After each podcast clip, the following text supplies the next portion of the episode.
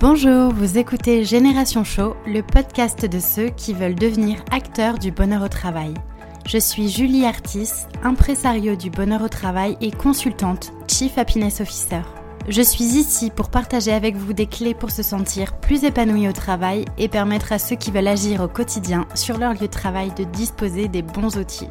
À travers ce podcast, je pars aussi à la rencontre de celles et ceux qui ont décidé de faire du bien-être au travail leur mission au quotidien, parmi lesquels les Chief Happiness Officers. Génération Show est un podcast que je publie tous les mardis. Pensez à vous abonner pour ne pas rater les nouveaux épisodes. Et si vous venez juste de me rejoindre, bienvenue Je vous conseille d'écouter l'épisode 0 dans lequel je me présente un peu plus en détail. Je suis très heureuse de partager ce nouvel épisode avec vous. Installez-vous confortablement, c'est parti Petit prélude avant de démarrer le podcast. Cet épisode a été réalisé dans des conditions différentes de d'habitude et le son n'a malheureusement pas été capté de la meilleure façon, le son s'améliorant quelque peu à partir de la 20e minute. J'espère que cela ne vous perturbera pas trop, ça n'altère en tout cas en rien la qualité du contenu. Vous pouvez retrouver toutes les ressources mentionnées dans cet épisode dans un article sur le blog happycultureetvous.fr. Je vous souhaite une bonne écoute. Bonjour à tous, j'espère que vous allez bien. Alors aujourd'hui, je suis euh, sur cet épisode du podcast Génération Show avec euh, deux filles super que je vais pas tarder à vous présenter. Euh, elles ont accepté aujourd'hui de jouer le jeu de l'interview pour le podcast. alors comme vous savez, sur les podcasts Génération Show, j'avais aussi vraiment à cœur de capter de temps en temps la vision de personnes qui veulent devenir acteurs de leur bonheur au travail. Aujourd'hui, je vais vous présenter Lily et Edith qui sont avec moi. Bonjour Lily et Edith. Bonjour. Bonjour. Alors merci beaucoup d'être avec moi aujourd'hui. Je suis vraiment ravie et puis merci aussi de vous prêter euh, à cet exercice que finalement on expérimente ensemble toutes les trois pour la première fois. Donc on va vous présenter dans un premier temps puis on rentrera un petit peu plus tard dans le, dans le vif du sujet du bonheur au travail. C'est OK pour vous? Avec plaisir. OK. Alors, Lily, d'abord, tout a commencé euh, sur euh, le réseau LinkedIn, puisque je crois que c'est là-dessus qu'on a commencé à prendre contact. Et puis, euh, comme quoi le monde virtuel peut aussi concrétiser de belles rencontres dans le monde réel. Donc Lily, donc tu es facilitatrice, tu animes des séances de yoga du rire, tu es déléguée Marseille de la Ligue des optimistes, tu as cofondé Les Joyeux Audacieux avec Edith, on en parlera après. De ce que j'en sais, tu es une véritable slasheuse. C'est en tout cas comme ça que tu te présentes sur ton site lilygro.co. Et euh, tu aimes bien combiner des tas de passions. Tu aimes t'investir dans des communautés qui créent des expériences et qui transforment les personnes. Et puis tu aimes aussi créer du lien. Tout à fait. Est-ce que tu as quelque chose à rajouter par rapport à ça? Ça, ça me va très bien. Edith, juste à côté, merci aussi d'être là. Alors, j'ai eu le plaisir de faire ta connaissance euh, par le biais de Lily que j'ai rencontrée donc pour la première fois euh, in, real life, comme on dit. Euh, alors, on peut dire que toi aussi, tu es une pétillante exploratrice de la vie et des échanges humains. Tu as cofondé le site Les Joyeux Audacieux et tu pourras nous en reparler tout à l'heure. Et tu as notamment aussi pour but de créer des liens entre les individus et je crois savoir que tu t'investis aussi activement pour favoriser l'authenticité et le partage dans les rapports humains en animant notamment divers ateliers. C'est tout à fait ça. Ok. Donc merci à toutes les deux d'être là euh, aujourd'hui avec moi et puis on va parler de bonheur au travail ensemble. C'est parti.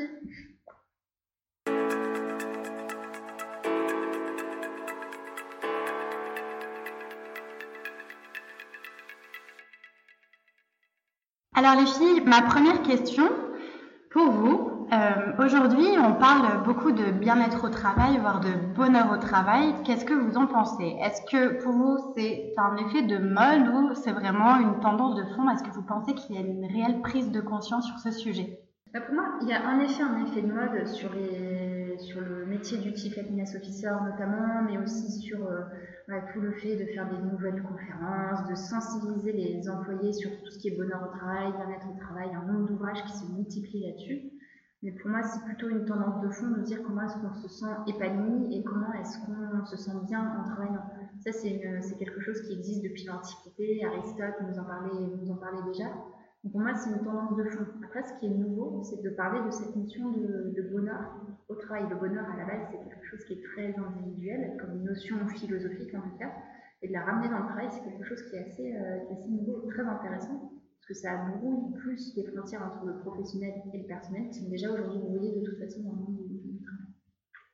Et je compléterai aussi par le fait qu'on est à un moment donné dans la société où il y a beaucoup de bouleversements, il y a de plus en plus de freelance, il y a des organisations qui changent et qui deviennent aussi plus horizontales, il y a des questions de société qui touchent de plus en plus les différentes générations, avec aussi un peu de perte de sens au travail. Donc tout ça se mélange et je pense qu'il y a une vraie prise de conscience de est-ce que le modèle qu'on a vu jusqu'aujourd'hui permet à chacun de s'épanouir et même de trouver sa place dans la société. Qu'est-ce que vous pensez du débat par rapport à la terminologie bonheur au travail? On en a un petit peu évoqué tout à l'heure en off. Est-ce que pour vous c'est ok de parler de bonheur au travail ou il vaut mieux parler de bien-être au travail? Je dirais que ça dépend des organisations. Euh, de, on va dire de manière euh, très globale, je pense que c'est une bonne chose d'amener la notion de bonheur au travail parce que l'individu est multiple. C'est compliqué d'arriver et dire je suis justement juste ma casquette professionnelle aujourd'hui et je ne suis pas l'individu qui arrive avec mes problèmes, mon bonheur à côté. C'est impossible de complètement dissocier les deux. Et donc je trouve ça intéressant de ramener cette notion que l'individu est voilà, une entité complète. Et pour moi, cette notion de bonheur, elle est intéressante. Après, euh, voilà, dans certaines organisations, ça peut vraiment créer une grosse peur, un malaise et donc quelque chose de contre-productif. De dire, on parle de bonheur au travail, ah non, nous, on fait pas ça, nous, on est là pour le business, pour la productivité. Je pense que sur certaines organisations, la notion de bien-être, voire de qualité au travail, est peut-être plus douce pour amener ces, notions. Et c'est vrai que des fois, pour ces gens qui, pour certaines organisations où c'est moins d'amener ces sujets-là. Le terme de bonheur et le terme de bien-être, ça peut peut-être rimer avec baby-foot et coupe de fruits le lundi matin. Euh, et donc des fois, ça peut mener certains euh, pas exactement dans la bonne direction.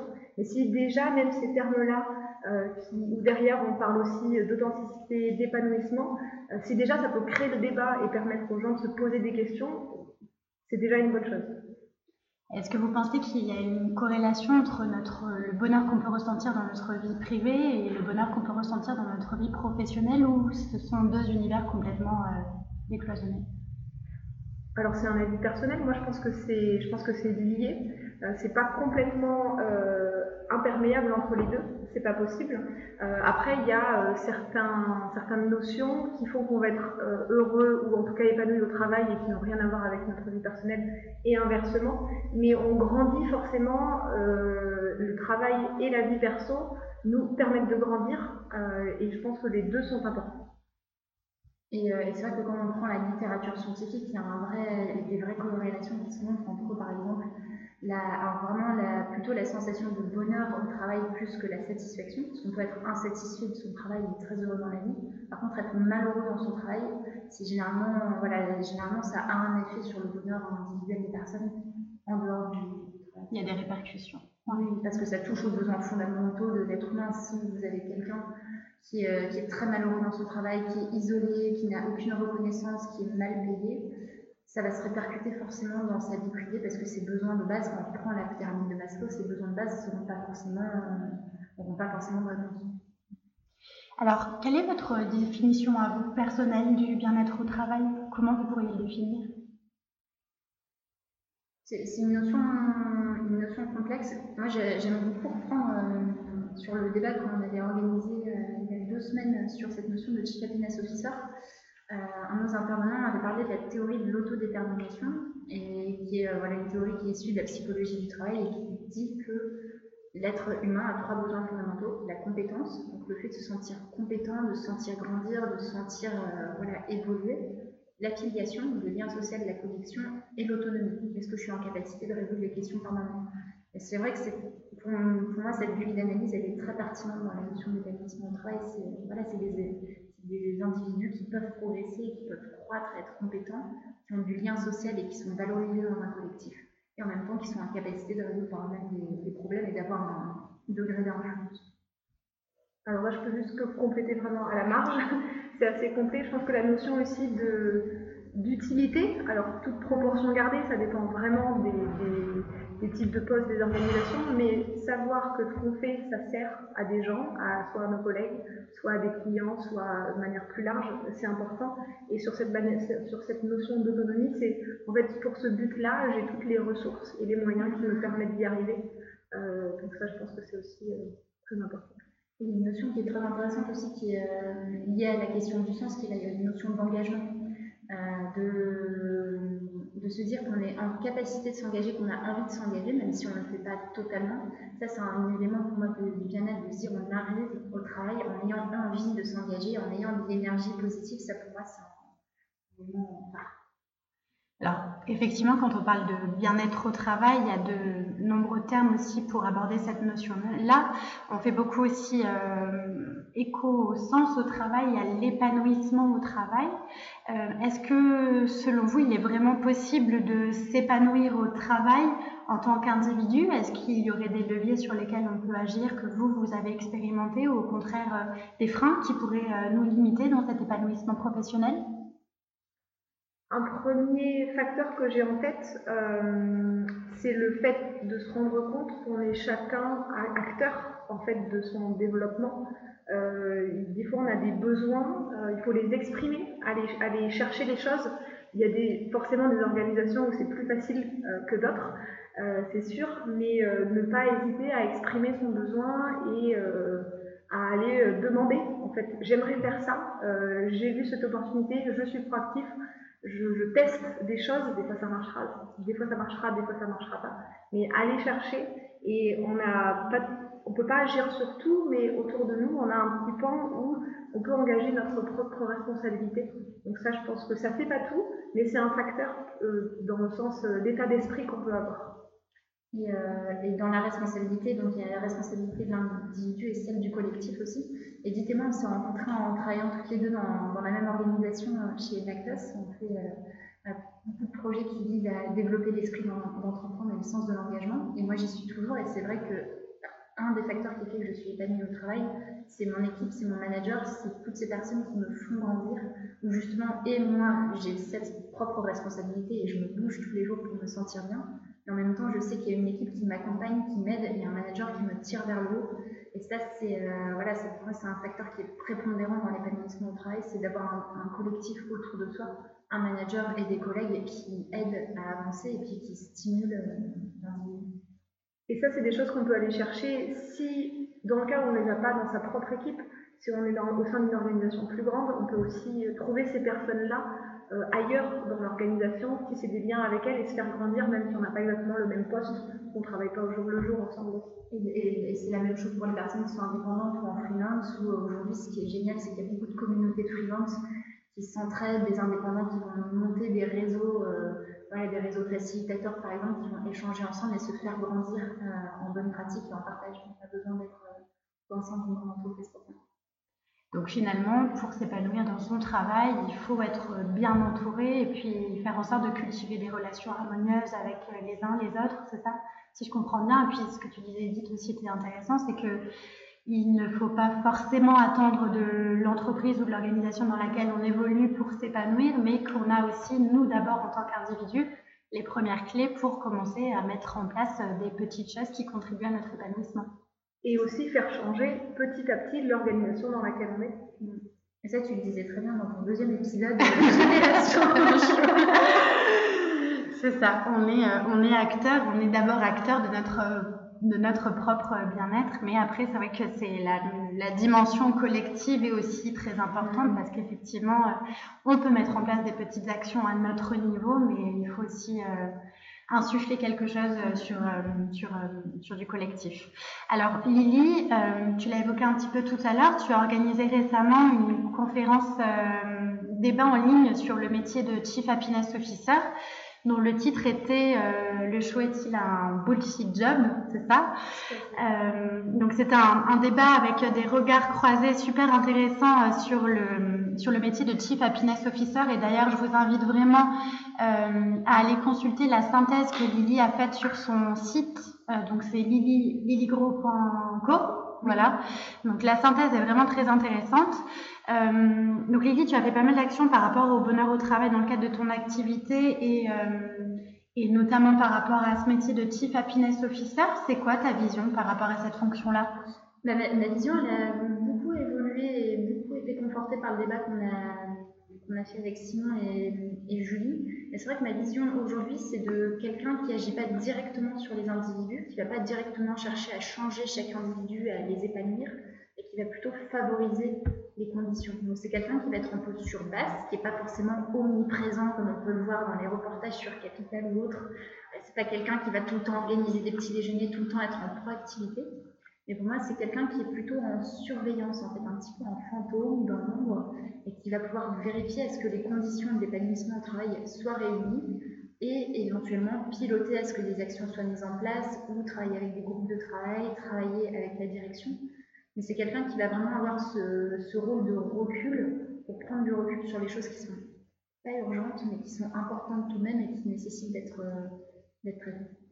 Alors, tu as eu l'occasion aussi de rencontrer pas mal de personnes qui ont cette fonction-là. Est-ce que euh, tu as l'impression que chaque personne a une façon différente quand même d'aborder le métier? Est-ce que euh, c'est une fonction qui, selon toi, va de plus en plus se développer dans les entreprises? C'est quoi pour toi l'avenir du show? bah, ce, qui, est très intéressant, c'est que le show, euh, selon les pays, selon les endroits où on est, il va prendre plein de plein d'angles différents. Parfois, c'était traité sous l'angle du psychosocial, où là, il faut être dans la prévention des risques, la prévention du stress, du burn-out, et là, on va vraiment avoir un accompagnement qui est presque psychologique. Et après, il y a d'autres euh, Chief Happiness Officers qui sont plutôt sur la notion de collectif, comment est-ce qu'on crée ces conditions euh, pour bien-être dans le collectif pour moi, à terme, le Chief Happiness Officer doit disparaître parce que c'est, pour moi, c'est un, un, vrai symptôme de la société d'urgence dans laquelle on est, de se dire on prend, on n'a même plus le temps de penser à l'épanouissement des salariés, qu'on doit créer des postes pour que quelqu'un y pense à notre place. Pour moi, c'est le rôle des managers, c'est le rôle des équipes de direction. Et voilà, pour moi, le Chief Happiness Officer, c'est un peu un métier de transition qui permet de réinjecter l'épanouissement comme, comme notion importante et fondamentale dans les entreprises qui doit derrière après être reprise euh, dans les autres. Et effectivement, ce dont on parlait tout à l'heure, c'est que on pourrait dire que finalement on a tous vocation à devenir le, le propre, le propre chief happiness officer de notre vie professionnelle. Mm-hmm. euh, est-ce que, euh, est-ce que du coup, par rapport à ça, vous auriez des conseils à donner à des personnes qui veulent réellement devenir acteurs du bien-être au travail dans leur organisation, dans leur vie professionnelle, qui veulent aussi euh, prendre ce rôle de Chief Happiness Officer? Bah, La première chose, je crois qu'on l'a dit juste avant, euh, dans l'état d'esprit, euh, de se bouger les fesses, d'être responsable et de dire qu'est-ce que je peux faire moi. Ça, c'est le premier point. Le deuxième, on parlait de s'entourer. généralement, on peut penser que des fois, on est isolé à avoir ces questions-là, mais on peut trouver des alliés au sein de l'entreprise. Et ça peut être dans toutes les équipes, ça peut être dans la hiérarchie, ça peut être dans le management, ça peut être euh, dans dans d'autres équipes ou d'autres services. Il y a forcément des gens aussi qui ont ce questionnement et qui ont envie de faire des choses. Donc s'entourer aussi à ce niveau-là. Euh, et la dernière, je l'ai oubliée. Mais si ça revient, je la ressortirai. Alors, Edith, je reste un petit peu avec toi euh, euh parce que j'aimerais que tu nous parles des joyeux audacieux. Avant de parler d'ailleurs des joyeux audacieux, je voulais d'abord aborder la question de l'authenticité parce que je crois que c'est une valeur qui vous tient beaucoup à cœur toutes les deux. Euh, Est-ce que vous pouvez nous parler de cette notion d'authenticité? Bah, L'authenticité, c'est quelque chose qui nous anime beaucoup et Edith et moi, je pense personnellement, bah, déjà c'est comme ça qu'on s'est bien entendu, je pense chez Nactos, c'est que toutes les deux, on aspire à l'authenticité. Je pense qu'on ne sera jamais 100% parfaitement authentique. Et c'est quoi l'authenticité? Ah, l'authenticité, c'est beaucoup de choses. Il y a de la, de, de la spontanéité, il y a de l'imperfection aussi dedans, d'être, euh, voilà, de savoir quelles sont ses limites, de savoir euh, qui, euh, qui on est, ou en tout cas d'accepter ses émotions. Accepter ses vulnérabilités. Complètement. Euh, je rajouterais aussi se départir un peu du regard des autres, ou du, du moule entre guillemets de la société qui des fois on peut nous être imposé ou on peut aussi l'avoir intériorisé. Il faut que je sois comme ça, ou on attend ça de moi et donc je dois aller là. C'est aussi faire un travail de déconstruction un petit peu de ces choses-là et de plus, de plus s'écouter à la fois ses sensations euh, au jour le jour et aussi ben, nos aspirations, en fait se reconnecter un petit peu à ça et ça prend du temps, c'est pas facile, mais euh, de se dire voilà où est-ce que je veux aller vraiment? Et qu'est-ce que je mets en place pour ça petit à petit? Et l'authenticité, en fait, c'est écouter sa petite voix et ne pas la laisser mourir au fond de soi, mais d'agir avec sa petite voix. C'est très difficile, mais euh, ça vaut vraiment le coup parce qu'on on rayonne, on a beaucoup de joie, beaucoup de bonheur et on est, nous-mêmes. Alors, l'authenticité, c'est une valeur, moi, qui me parle beaucoup parce que j'aime bien aussi euh, euh, travailler en entreprise aussi sur cette notion d'alignement et comment on fait finalement pour euh, aligner notre euh, tête, notre cœur et notre corps. Et je crois que c'est quand on arrive réellement à s'aligner entre ce qu'on est et ce qu'on fait qu'on arrive finalement à trouver l'épanouissement dans notre travail. Donc est-ce que est-ce que c'est ça aussi l'authenticité, c'est cette histoire d'alignement? Moi je pense clairement que oui. Après, on peut ne pas être authentique au travail, on peut ne pas être aligné, ça va pas forcément être un problème en fait. Euh, mais au moins de savoir qu'on a tel besoin d'alignement, qu'on a tel besoin en termes de respect de valeur, ça, ça pour moi, c'est de l'authenticité. Comment on travaille sur l'authenticité? Est-ce qu'il euh, y a des petits jeux, des exercices qui nous permettent de tendre euh, en tant que personne de plus en plus vers l'authenticité qu'il y a en nous? Il y a quelque chose qui est dit qui m'a incité à faire la semaine, il y a quelques semaines et qui pour moi va dans l'authenticité, c'est de se dire qu'on a envie de faire quelque chose, qu'on le fasse spontanément. Par exemple, on s'est mis de la musique, on a mis des écouteurs et dans la rue de Montpellier, on a chanté euh, et dansé sur des Spice Girls, c'est ça? Génial, je rêve de faire Taylor Swift, mais il ne faut pas le dire. Taylor Swift Mais ça, c'est notre version de l'authenticité parce que mm. nous, on aime faire ça. Il y a des personnes pour qui ça va pas du tout être dans l'authenticité, mais c'est de, de se dire, il y, a ces petites choses, ces petits nouveaux en nous qui nous disent, vas-y, fais ça, hein. oh, ce serait génial si tu faisais ça, c'est d'écouter. Et puis ça peut être aussi un catalyseur de créativité, j'imagine, de laisser libre cours à son authenticité. Et du coup, dans, dans le contexte professionnel, c'est hyper important. Mm-hmm. Oui, je pense à partir du moment où on lâche prise un petit peu sur ses croyances aussi, euh, notamment sur la créativité, il y a plein de gens qui disent non mais moi je suis pas créatif, non mais moi je peux pas dessiner, c'est mm. mort. Euh, en fait, quand on enlève un petit peu ces barrières-là aussi et qu'on fait ce qu'on sent, ce que disait Lily tout à l'heure, la spontanéité, forcément tu vas être plus créatif. Et en plus, si tu le fais en groupe et que tu rajoutes un petit peu d'intelligence collective là-dedans, tu vas aller beaucoup plus loin et chaque personne a beaucoup à contribuer. Euh, mais des fois, c'est vrai qu'on se met un petit peu des barrières. Ah, moi, mon poste, c'est ça. Donc, si j'ai l'air pas sérieux pendant, ou pas sérieuse euh, pendant ce temps-là, peut-être que ça va me servir, etc. C'est aussi laisser un peu transparaître, voilà, par spontanéité, ce qu'on a envie de faire. Et du coup, forcément, notamment sur la créativité, ça va nous permettre d'aller plus loin et d'apporter plus de valeur. Ça favorise aussi beaucoup la communication entre les personnes.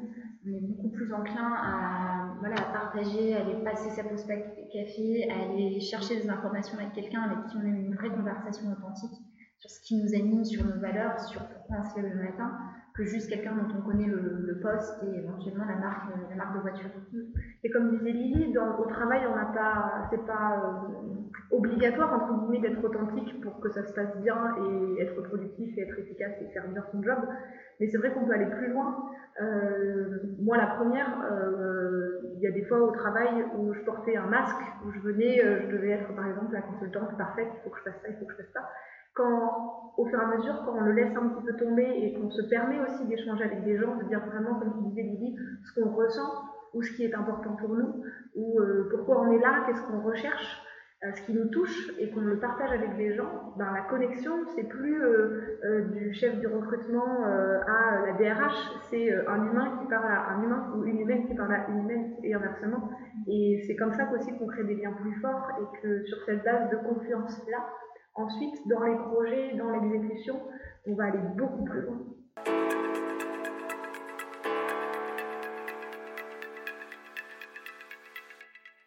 Alors, euh, j'aimerais qu'on parle maintenant des joyeuses audacieux. Alors, pour tout vous dire, quand vous avez commencé à parler des joyeuses audacieux, donc c'est une structure que vous avez cofondée toutes les deux, c'est ça hein mm-hmm. euh, Donc, je suis, suite à notre rencontre, je suis allée visiter le, site et euh, j'ai adoré le concept, surtout que j'avais vu écrit en noir sur blanc ou presque Notre monde idéal, deux points, un monde où chacun réalise ses rêves, ose, prend des premières actions et passe de ses rêves à l'action je me suis dit, c'est génial. et euh, est-ce que, voilà, est-ce que vous pouvez nous en parler un petit peu plus? C'est quoi ce projet? Et, euh, qu'est-ce que vous comptez faire avec? Est-ce que vous comptez réellement transformer le monde avec? Parce que bah, on dirait que c'est bien la vocation. Alors en tout cas, c'est notre vision. On rêve de ce monde-là et c'est quelque chose qu'on partage avec Lily, qui est vraiment important pour nous. Et du coup, à l'origine des Joyeux Audacieux, c'était la question de, en fait, nous deux, comment on peut œuvrer vers ce, monde idéal-là.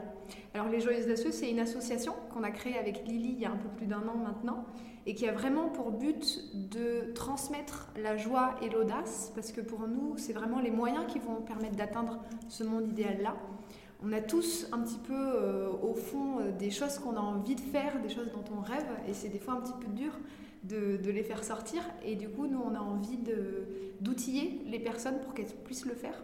C'est toujours à partir d'outils et de choses qu'on a testées euh, testé nous-mêmes, on a vraiment envie de les transmettre.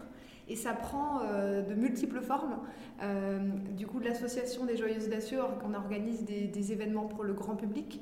Euh, partout en France. Euh, on fait aussi des défis en ligne pour que les gens euh, au sein d'un collectif se regroupent et travaillent sur une notion. En ce moment, on travaille sur la notion d'imperfection avec une douzaine de participants. On a aussi créé un jeu qui s'appelle l'anti-sava, qui est du coup, on parlait de l'authenticité tout à l'heure, un moyen un peu fun de, permettre aux gens de créer des vraies relations avec des, cartes et des questions qui vont un petit peu plus au-delà de salut, ça va et la météo. Euh, et on organise aussi des événements thématiques, on en parlera peut-être un petit peu plus à la fin. Mais du coup, en janvier, on vous donnera tous rendez-vous pour euh, la fête de l'audace à Marseille. Mm-hmm. teasing. Lydie, j'ai oublié quelque chose ou pas Tu as tout dit. Euh, L'anti-ça va, est-ce que vous pouvez en parler juste brièvement? Parce que j'ai trouvé le concept assez intéressant L'Antisava, euh, c'est une histoire assez rigolote. On fait des événements depuis qu'on existe et même un petit peu avant.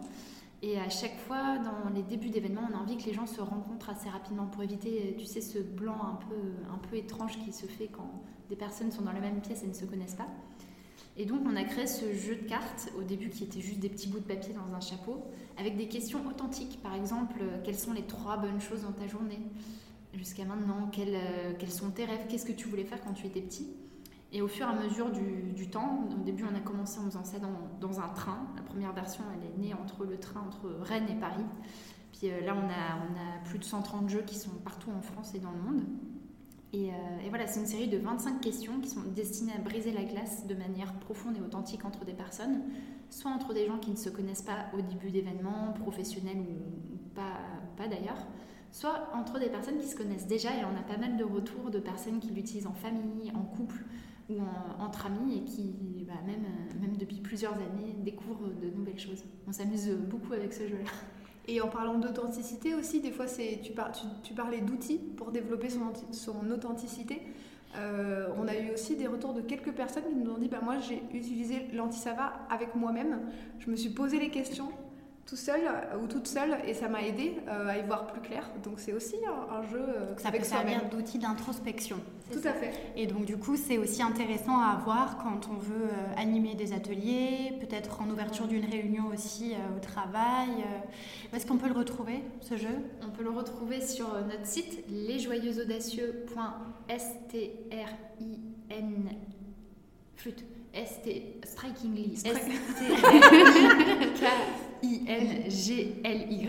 On le mettra dans la description. Oui. Euh, voilà, là on peut, vous pouvez l'acheter pour avoir le, jeu en ligne. Les commandes se terminant le 30 novembre.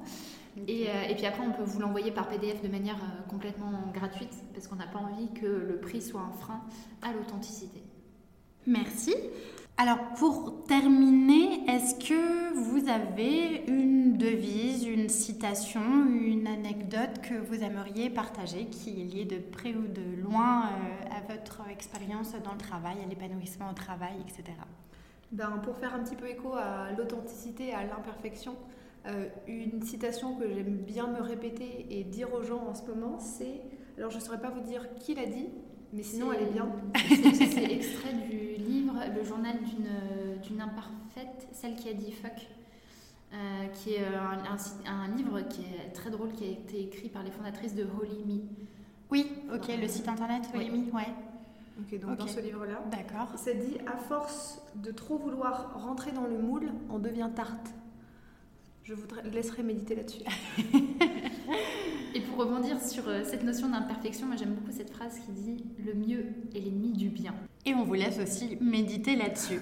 Alors Edith et Lily, avant de vous laisser, est-ce que vous avez des actus à nous partager Où est-ce qu'on peut vous retrouver si on veut vous voir euh, sur le web? Est-ce qu'on peut vous retrouver aussi en vrai? Est-ce que vous avez prochainement des, euh, des ateliers Où est-ce qu'on est qu'on vous, est qu'on vous voit? Alors, euh, déjà, on va, on va se retrouver le 12 janvier à Marseille pour la fête de l'audace, qui est un événement qui dure tout l'après-midi et euh, qui est un événement euh, plein de fun, plein de ludique, qui est ouvert aux enfants et aux familles. Donc c'est de 14 à 18 h Toutes les informations sont sur la page Facebook Les Joyeux Audacieux. Et voilà, ça va être vraiment un événement pour démarrer l'année de manière audacieuse et joyeuse. Le 10 janvier, on organise un webinaire en ligne sur la notion d'authenticité. Donc ça, vous pourrez retrouver les informations sur mon site liligro.co et on le relaiera aussi sur la page euh, des Joyeux Audacieux. Et après, euh, vous nous retrouvez euh, sur, voilà, sur Facebook.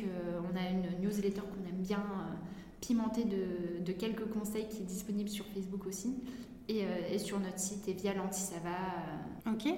Et pour ceux qui sont du côté de Montpellier en janvier aussi, euh, on aura l'occasion de retrouver Lily et Edith pour euh, un meet-up exceptionnel euh, Happy at Work sur justement le thème de l'authenticité. Donc n'hésitez pas à aller voir sur meetup.com le meet-up Happy at Work Montpellier. Les filles, merci beaucoup. C'était super de vous avoir. Merci à toi. Je suis hyper heureuse. Euh, j'ai aucun doute sur le fait que vous aurez euh, enrichi euh, tous ceux qui nous écoutent et puis j'espère qu'on se retrouvera bientôt pour d'autres podcasts ou plein d'autres projets. En tout cas, vraiment allez jeter un œil sur toutes les références que les filles vous ont, vous ont transmises, puis on mettra tous les liens en description. Et puis quant à moi, bah, je vous retrouve comme d'habitude mardi prochain pour un, un nouvel épisode de Génération Show. Merci Julie. Voilà, c'est tout pour aujourd'hui. Mille merci d'avoir écouté jusque-là. Une dernière petite chose avant de nous quitter. Si le podcast vous plaît, je vous invite à m'écrire un petit commentaire ou à me mettre 5 étoiles. C'est le plus simple pour m'aider à faire connaître le podcast et ça me fera aussi très plaisir. Si vous souhaitez me contacter, me poser des questions ou bien m'envoyer vos feedbacks, je serai ravie de vous lire et de vous répondre. Vous pouvez me retrouver sur mon compte Twitter, at ou sur Instagram avec le pseudo Génération Show. Encore un immense merci et je vous dis à très vite pour un nouvel épisode.